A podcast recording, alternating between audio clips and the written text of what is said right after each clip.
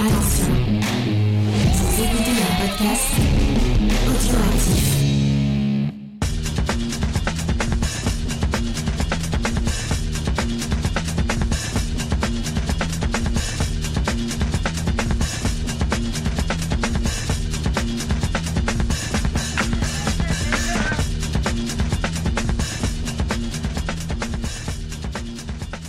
Salut à tous et bienvenue dans le podcast des réfracteurs. Nous voici à nouveau réunis pour parler de cinéma et aujourd'hui on a devant nous un film pas facile parce qu'on va naviguer dans les méandres de son auteur, de David Cronenberg.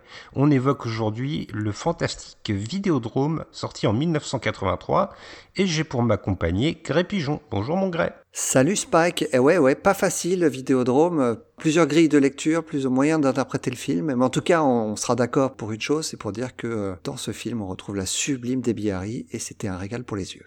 Eh oui, elle n'a pas sa teinture blonde habituelle, mais elle est toujours aussi magnifique, il faut bien le dire.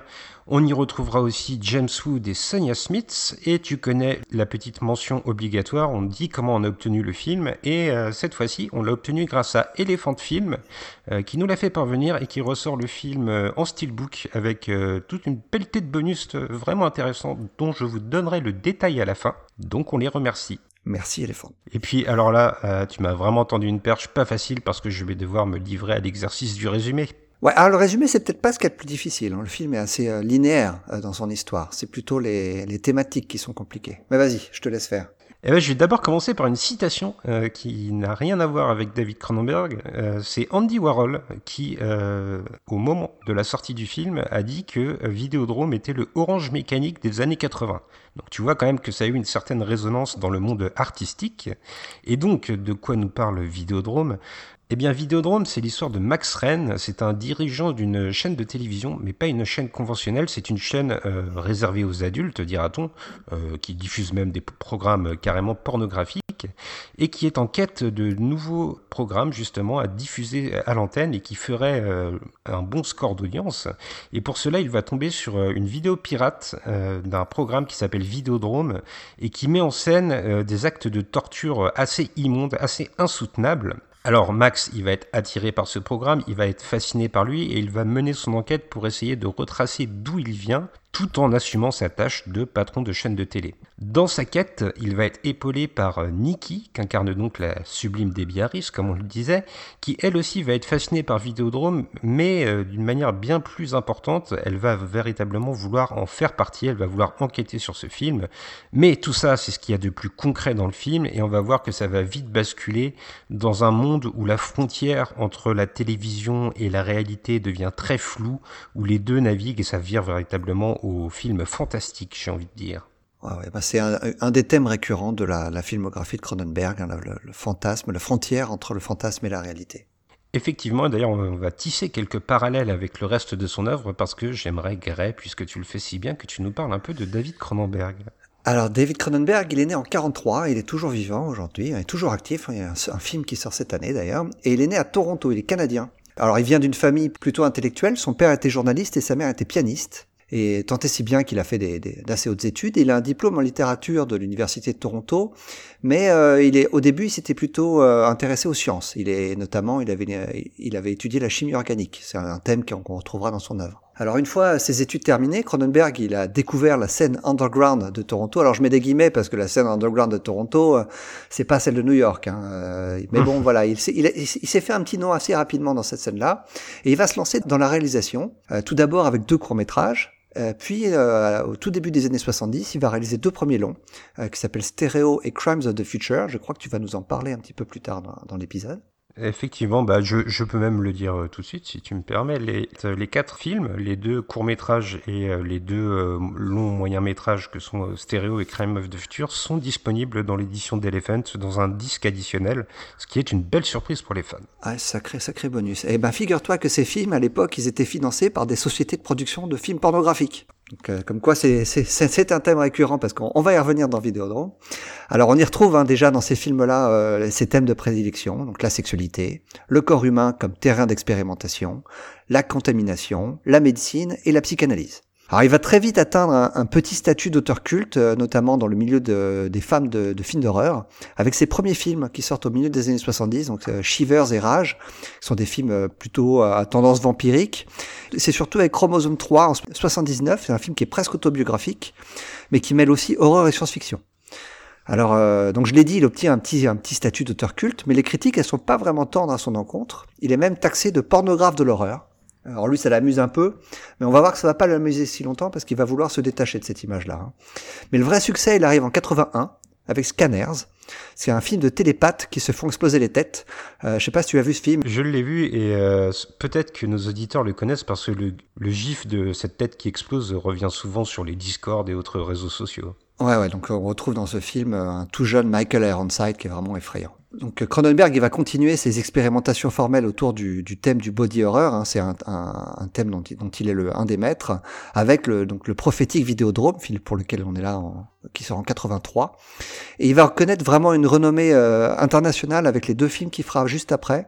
C'est Dead Zone euh, et surtout La Mouche en 86. Suite à ces deux succès, sa carrière va prendre un tournant dans les années 90 euh, parce qu'il va abandonner le cinéma d'horreur et il va devenir un auteur adulé par la critique qui est plus traditionnel, avec des films comme Faux Semblant, Le Festin Nu ou Crash. Et euh, les années 2000 vont le voir s'intéresser à des films plus introspectifs comme Spider ou des polars euh, vraiment réussis comme, comme euh, A History of Violence ou euh, Eastern Promises.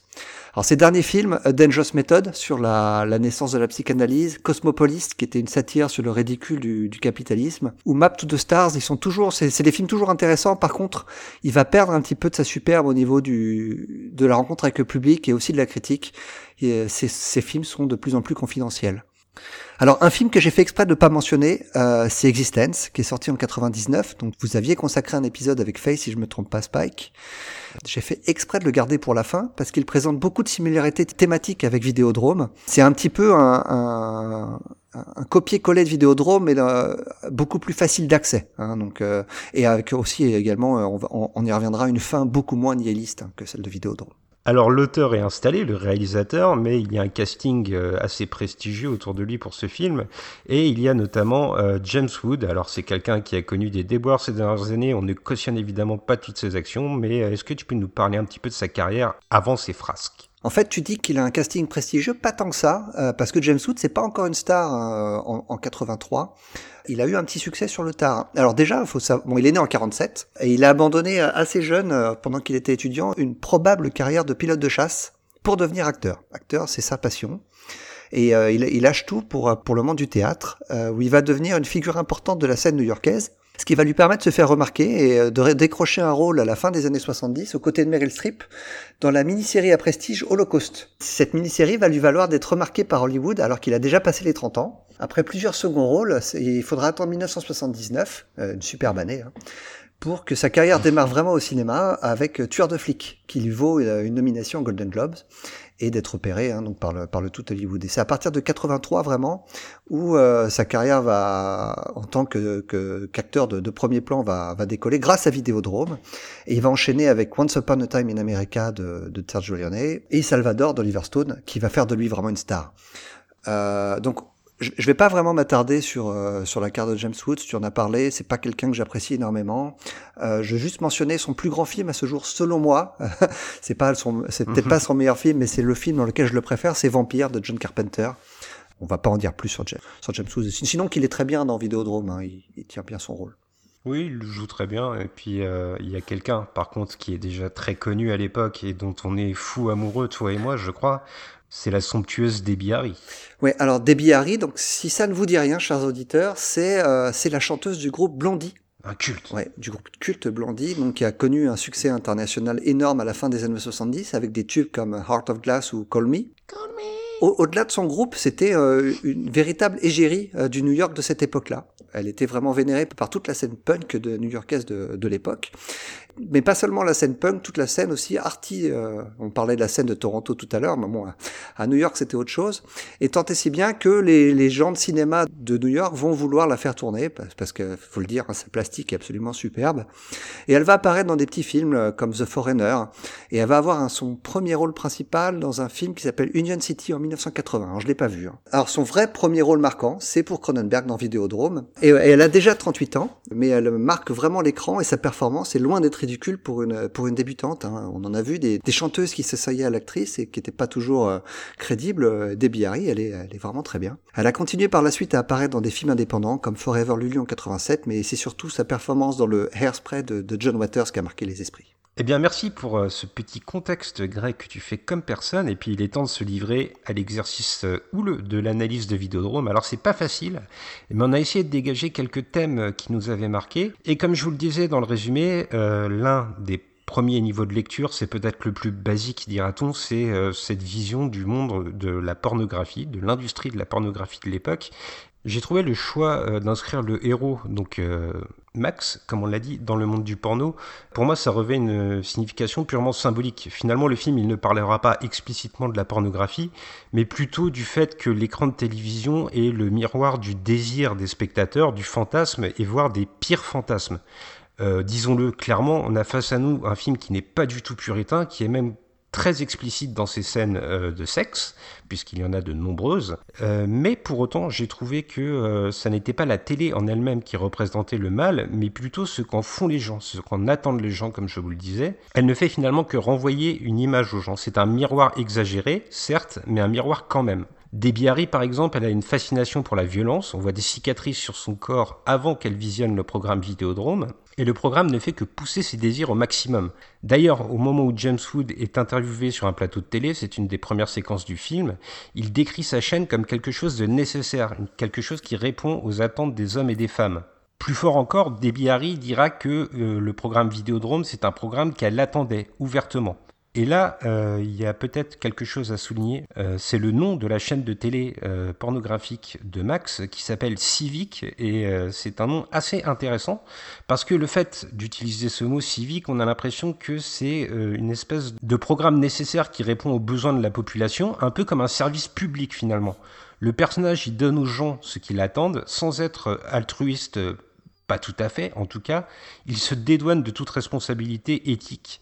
Et ce nom d'ailleurs, il n'est pas innocent parce que figure-toi que Civic TV, euh, c'était le nom d'une chaîne de télévision de Toronto qui justement était une chaîne qui euh, passait euh, plutôt des films érotiques, dira-t-on, mais qui avait une programmation quand même assez osée.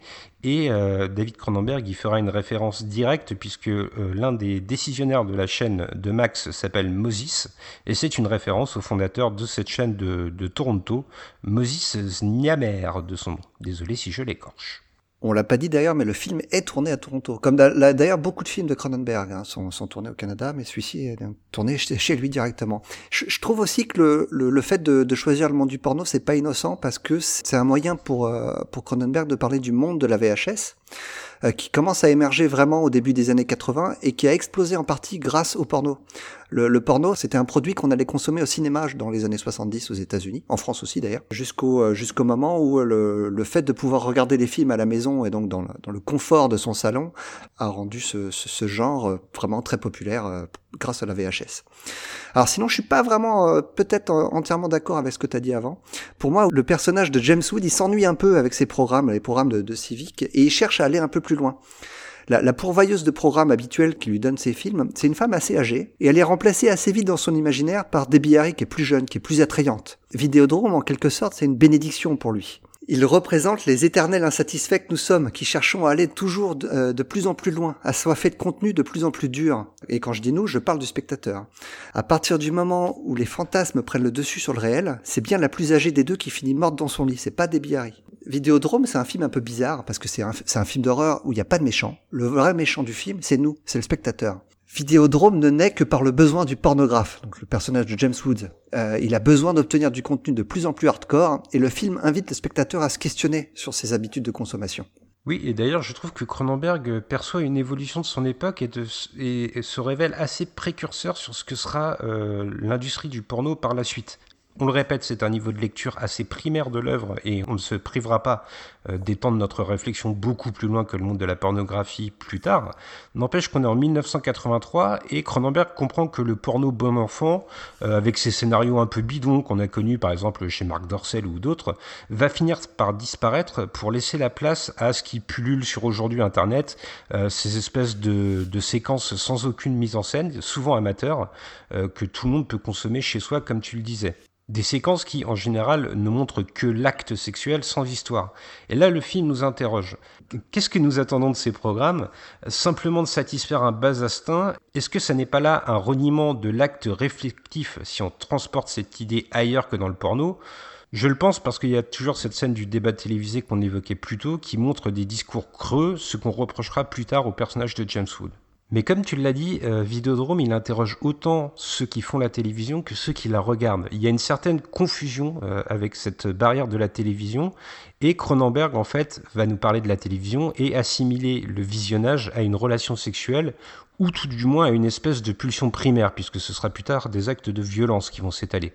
Pour lui, le spectateur face à un écran, il n'est pas passif. Il est impliqué dans le programme, ce que le film montrera explicitement au moment de briser la barrière et où des protagonistes ou des objets vont surgir de l'écran pour se matérialiser dans le monde réel de Max, le public finalement il est tout aussi coupable de ce qui se passe à l'écran que ceux qui le programment.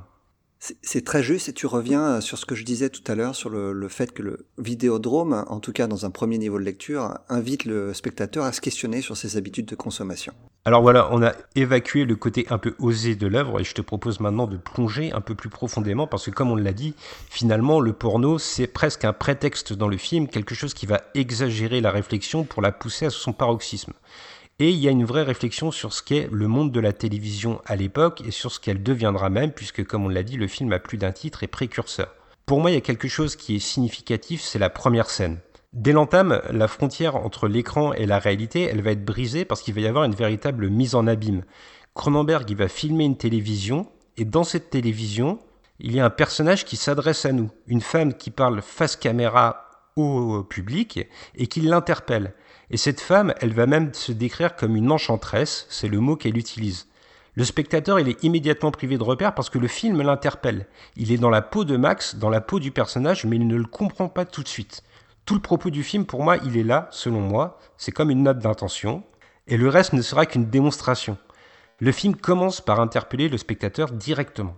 C'est peut-être le moment, euh, mon cher Spike, où il faut prévenir nos auditeurs. Si vous n'avez pas vu Vidéodrome, allez regarder le film et revenez nous écouter, parce qu'on va commencer à spoiler l'intrigue du film. Alors je suis tout à fait d'accord avec ce que tu as dit, Spike, et je voudrais même rajouter quelque chose. Il n'est pas impossible, selon moi, que Vidéodrome soit imaginé comme une boucle. Euh, le film commence avec un réveil télévisuel. elle est assez étonnante, la scène, du, la scène du, du, début. Et elle se termine par un suicide télévisuel, avec à chaque fois la voix d'une femme qui lui intime quoi faire. James Wood se laisse porter par ses voix féminines et n'est que le spectateur de sa propre existence. Autre chose qui m'a interpellé, c'est un personnage secondaire, c'est le personnage du technicien qui pirate en fait le faisceau qui capte le programme Vidéodrome, puisque c'est un programme pirate à la base. Et ce technicien, j'ai eu l'impression qu'il représentait euh, la télévision dans ce qu'elle a de plus technologique. Finalement, ce personnage, il n'a pas de morale, il ne regarde pas ce qu'il diffuse, il n'est qu'un vecteur de transmission.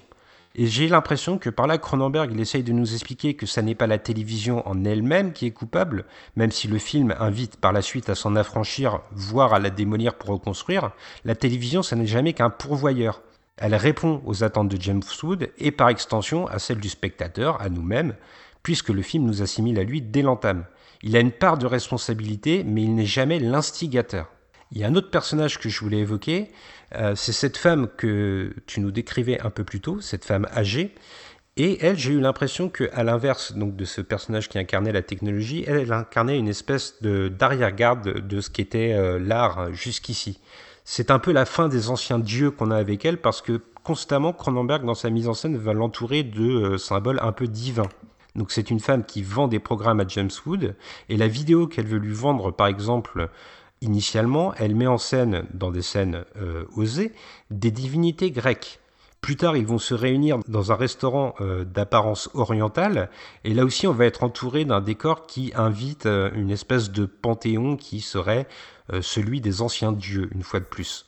Ce sont les, anciennes croyances, celles que Vidéodrome va mettre à mal, voire littéralement mettre à mort. À plus forte raison, James Wood converse avec elle comme avec une mère.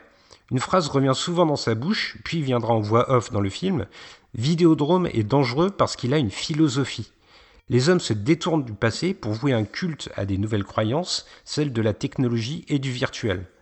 Quand on voit les SDF qui se massent chez le docteur Oblivion, c'est un personnage sur lequel on reviendra, pour y regarder des programmes dans des box, on peut y voir une nouvelle église. Et d'ailleurs, le film, dans l'enseigne qui est sur le, devant de ce bâtiment, assimile réellement la religion principalement catholique à, ce bâtiment. L'écran est devenu un nouveau culte, mais un culte décadent. Et d'ailleurs, il est très sale visuellement. Encore une fois, je pense que c'est le mot qui va revenir le plus dans notre podcast ce, film est incroyablement prophétique. Analyser de plus en plus profondément, on, voit à quel point Cronenberg a vu juste de, tout au tout. Mais parlons, si tu veux bien, du programme, donc Vidéodrome en lui-même, ces séquences de torture horribles auxquelles nous confronte le film et qui sont assez difficilement soutenables, il faut bien le dire. Pour moi, Cronenberg est russe doublement. D'une part, il ne montre pas ouvertement le programme Vidéodrome, mais une fois de plus, il va filmer un poste de télévision qui le diffuse. À une exception près, n'est-ce pas? Ouais, c'est la fois où James Wood fouette l'écran de télévision. C'est une des scènes les plus gênantes d'ailleurs, mais je sais pas si elle est gênante en elle-même ou si elle est gênante parce que James Wood a vraiment du mal à manier le fouet. Et après la scène initiale où il y avait cette mise en abîme qu'on vous a exposée, c'est plutôt malin, car on est à nouveau interpellé. Le fait de de nouveau filmer un écran de télévision nous rappelle ce qu'on a vécu dans les premières secondes du film. Il y a aussi quelque chose qui est appuyé, ce sont les teintes qu'il y a dans la pièce où se déroule le programme Vidéodrome. Elles sont plutôt rouges et le film, textuellement, explicitement, assimile, selon les dires de Freud qu'on cite, la couleur rouge au désir sexuel. À plus forte raison, la robe de la première victime qu'on voit souffrir dans le programme Vidéodrome sera elle aussi rouge. Qu'on le veuille ou non, Cronenberg y force le malaise, y remet le spectateur face à ses propres pulsions. Et là, je m'interroge.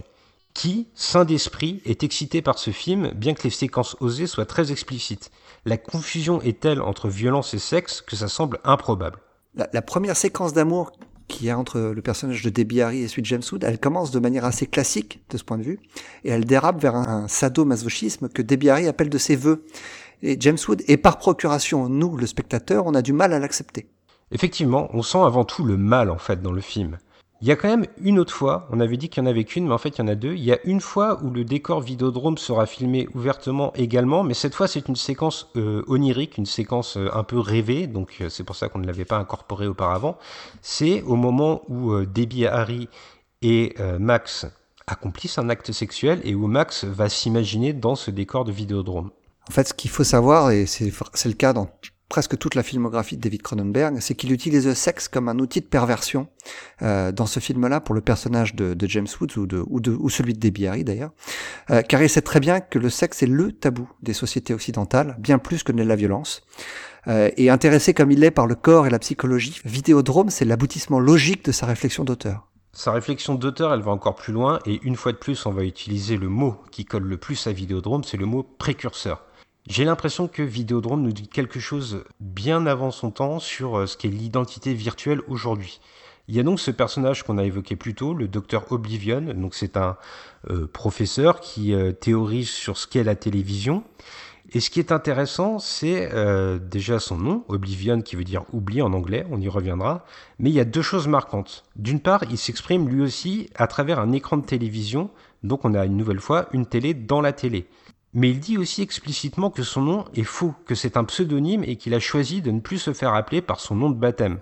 J'ai l'impression que Cronenberg essaye de souligner un abandon de l'identité dont on hérite pour aller vers celle qu'on se forge. Et d'ailleurs, le film est explicite. Petit spoiler, le professeur Oblivion qui intervient sur les plateaux de télé est en fait déjà mort au moment où se passe l'intrigue. Ce sont des cassettes de lui que l'on passe. Il n'y a plus d'identité concrète qui existe, il ne reste plus que les souvenirs virtuels qu'il a laissés. Est-ce qu'on peut donner tort à Cronenberg? Ben, J'ai envie de dire qu'au moment où vous écoutez un podcast qui est animé par quelqu'un qui s'appelle Gré Pigeon et une autre personne qui se fait appeler Spike, euh, est-ce qu'on n'est pas totalement là-dedans? La télé, c'est un nouveau monde, un territoire où on se crée, et le film casse la barrière. D'ailleurs, il parle régulièrement dans VO de New Flesh, de nouvelle chair. La technologie, elle crée des êtres nouveaux. Êtes-vous les mêmes en réalité que sur Internet? Là où les pulsions sont exacerbées et où tout est poussé à son extrême jusque dans les commentaires sur des sites quelconques si on veut faire un parallèle avec notre monde actuel. Et en fait, il est précurseur sur près de 10 ans sur l'identité numérique que nous nous sommes tous forgés euh, aujourd'hui. C'est assez incroyable. Et d'ailleurs, Cronenberg, il va aller encore plus loin parce qu'il va totalement mélanger ce qui est l'organique et la télévision. Et ça va dans le sens de ce qu'on dit. La technologie dans le film, elle est vivante, elle respire, littéralement. Déjà par le bruitage, mais aussi par le visuel. Elle déborde de l'écran, elle le crève, elle le transperce. C'est évidemment toute la force d'évocation visuelle du film, et c'est d'ailleurs ce qu'il y avait sur l'affiche originale, cette main qui sort d'une télévision avec un flingue. Mais c'est aussi présent un peu plus tard dans le film lorsqu'on va dire que le programme Vidéodrome crée une tumeur chez les spectateurs, voire les tue. Organique et technologie n'ont plus de frontières, illusion et réalité se confondent, et c'est notamment grâce au travail de quelqu'un dont tu vas nous parler qui met ça magnifiquement en image, n'est-ce pas? Ouais, c'est Rick Baker. Euh, Rick Baker, c'est pas n'importe qui euh, au moment du tournage de Vidéodrome. Il a, il a 32 ans et c'est plus du tout un débutant. Alors, il a commencé à s'amuser avec les maquillages dès l'âge de 10 ans, lorsqu'il a découvert le film Frankenstein de James Whale, qui est sorti en 1931. Son premier travail professionnel au cinéma, c'est pour La chose à deux têtes de Lee Frost en 1972. Et ce travail-là va lui permettre d'être opéré par un certain Dick Smith, qui a un très grand nom des effets spéciaux, et qui va l'embaucher comme assistant sur L'Exorciste de William Friedkin. Ses, maquillages vont faire sensation. Et l'année suivante, c'est seul qu'il va collaborer avec John Landis, qu'il recrute pour Schlock. Alors la carrière de Rick Baker est lancée et c'est en 1976 que son talent va exploser aux yeux du monde puisque Dino De Laurentiis va lui confier les soins de créer le gigantesque gorille dans King Kong. Euh, c'est le, fameux remake euh, du film des années 30. La, la décennie des années 80 sera sa décennie. Euh, il va remporter le premier Oscar des meilleurs maquillages pour le Loup-garou de Londres en 1981 et il va en remporter en tout 7 pour 10 nominations, hein, c'est pas rien. Euh, mm. Prends ça Meryl Streep. les films les plus mémorables sur lesquels il a travaillé, c'est euh, la, la, liste est longue comme le bras, j'en ai sélectionné quelques-uns. Euh, Starman, Wolf, Men in Black, Hellboy.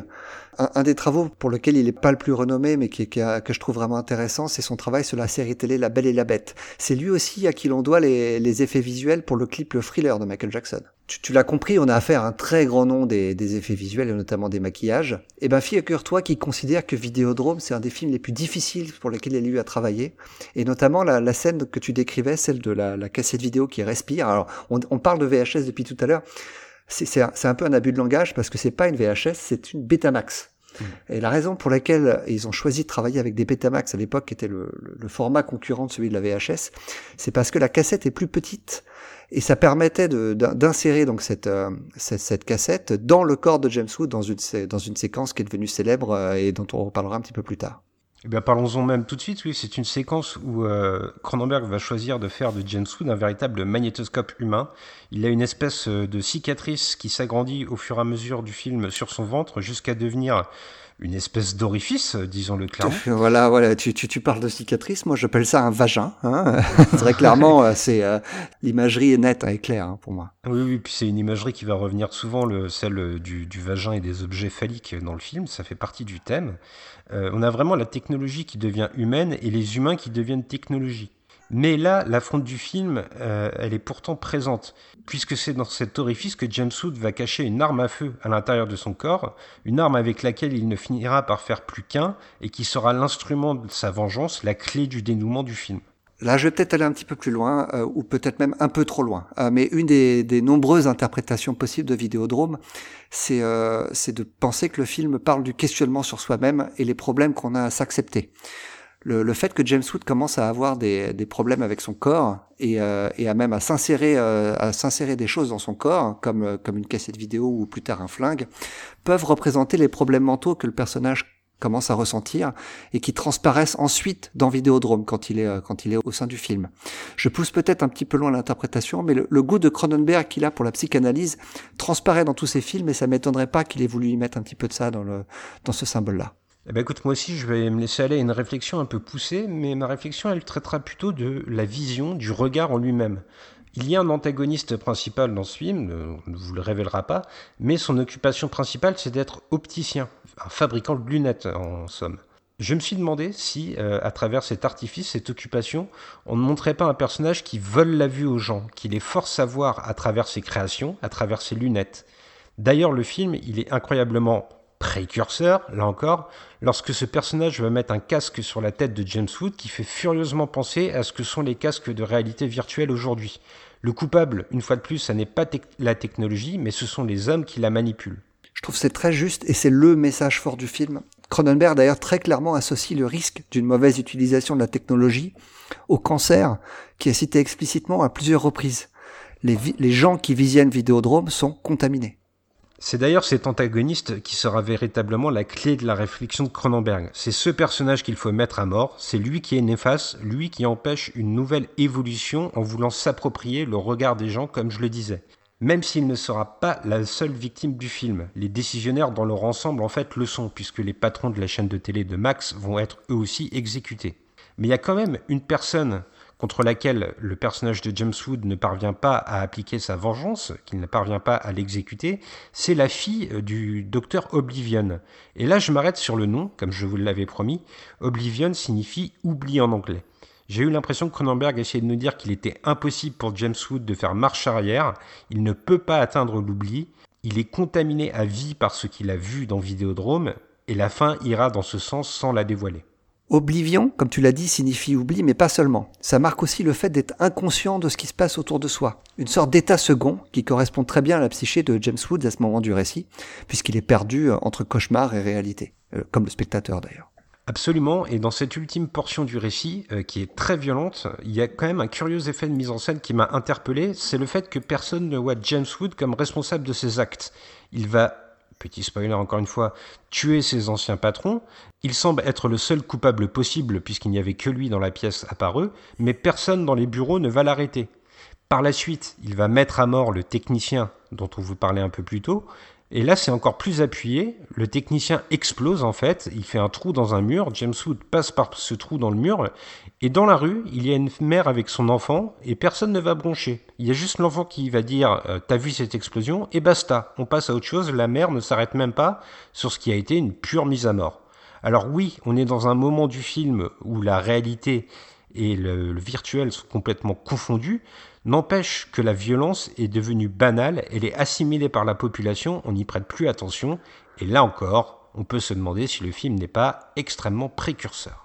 Alors on a essayé d'évoquer un petit peu toutes les thématiques que David Cronenberg développe dans son film. On va remercier encore une fois Elephant de nous avoir fourni le film. Et on va terminer en vous donnant un petit peu la liste de tous les bonus qu'on peut trouver dans le Blu-ray que vient de rééditer Elephant. Et euh, c'est bien chargé, hein, Spike.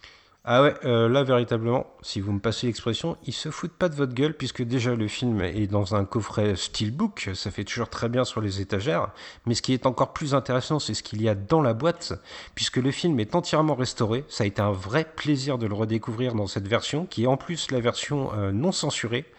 Euh, et puis dans le disque, on retrouve aussi alors des scènes inédites, euh, des bandes annonces, des trailers, mais ça vous en avez l'habitude sûrement. Euh, il y a une séquence assez amusante, ça dure une minute, c'est la bouche de Debbie Harris qui parle en fait en gros plan. Donc vous pouvez avoir la magnifique bouche de Debbie Harris sur votre écran de télévision, un peu à l'image de ce qu'il y a dans le film. Et puis, au plus analytique, il y a un entretien avec un directeur de la photographie, Karim Hussein. Il y a une analyse du film par Serge Grunberg et Stéphane de Menildo. Et il y a aussi un petit making-of d'époque tout à fait intéressant. Et puis, comme je le disais, il y a ce deuxième disque très très intéressant où on retrouve les premiers courts-métrages de Cronenberg ainsi que euh, ces deux moyens slash longs métrages, il dure à peu près une heure, que sont euh, Stereo et Crime of the Future. Avant de se quitter, il est l'heure de décerner notre petite note habituelle au film. Alors Greg, quelle est la tienne? Alors je suis un très euh, un très grand fan de Cronenberg. Bon déjà, euh, mettons les, choses au clair. il est évident que je ne peux pas mettre 10 sur 10 puisque cette note est réservée à Barry Lyndon de, de Stanley Kubrick. Mais euh, je, considère je considère Vidéodrome comme un film vraiment intéressant dans la filmographie de Cronenberg.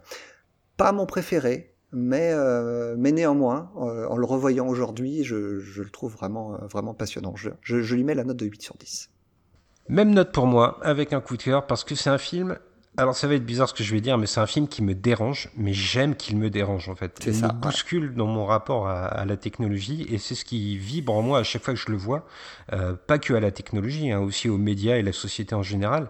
C'est un film qui met mal à l'aise, mais qui le fait avec un, un vrai but. Il n'est pas là pour vous caresser dans le sens du poil, il est là pour vous faire évoluer comme évoluent les personnages du film, en espérant que l'issue de votre vie personnelle soit plus heureuse que celle de Max, bien sûr. Alors, on va se quitter avec des bisous. euh, et euh, comme souvent, c'est moi qui choisis avec quel type de bisous on se quitte. Et j'ai choisi une scène un petit peu malsaine du film pour euh, décrire nos bisous. Je vais choisir des bisous en brûleur de cigarettes. Ah, eh ben écoute, euh, bisous en brûlure de cigarette à tous. Merci de nous avoir écoutés. À très bientôt. Salut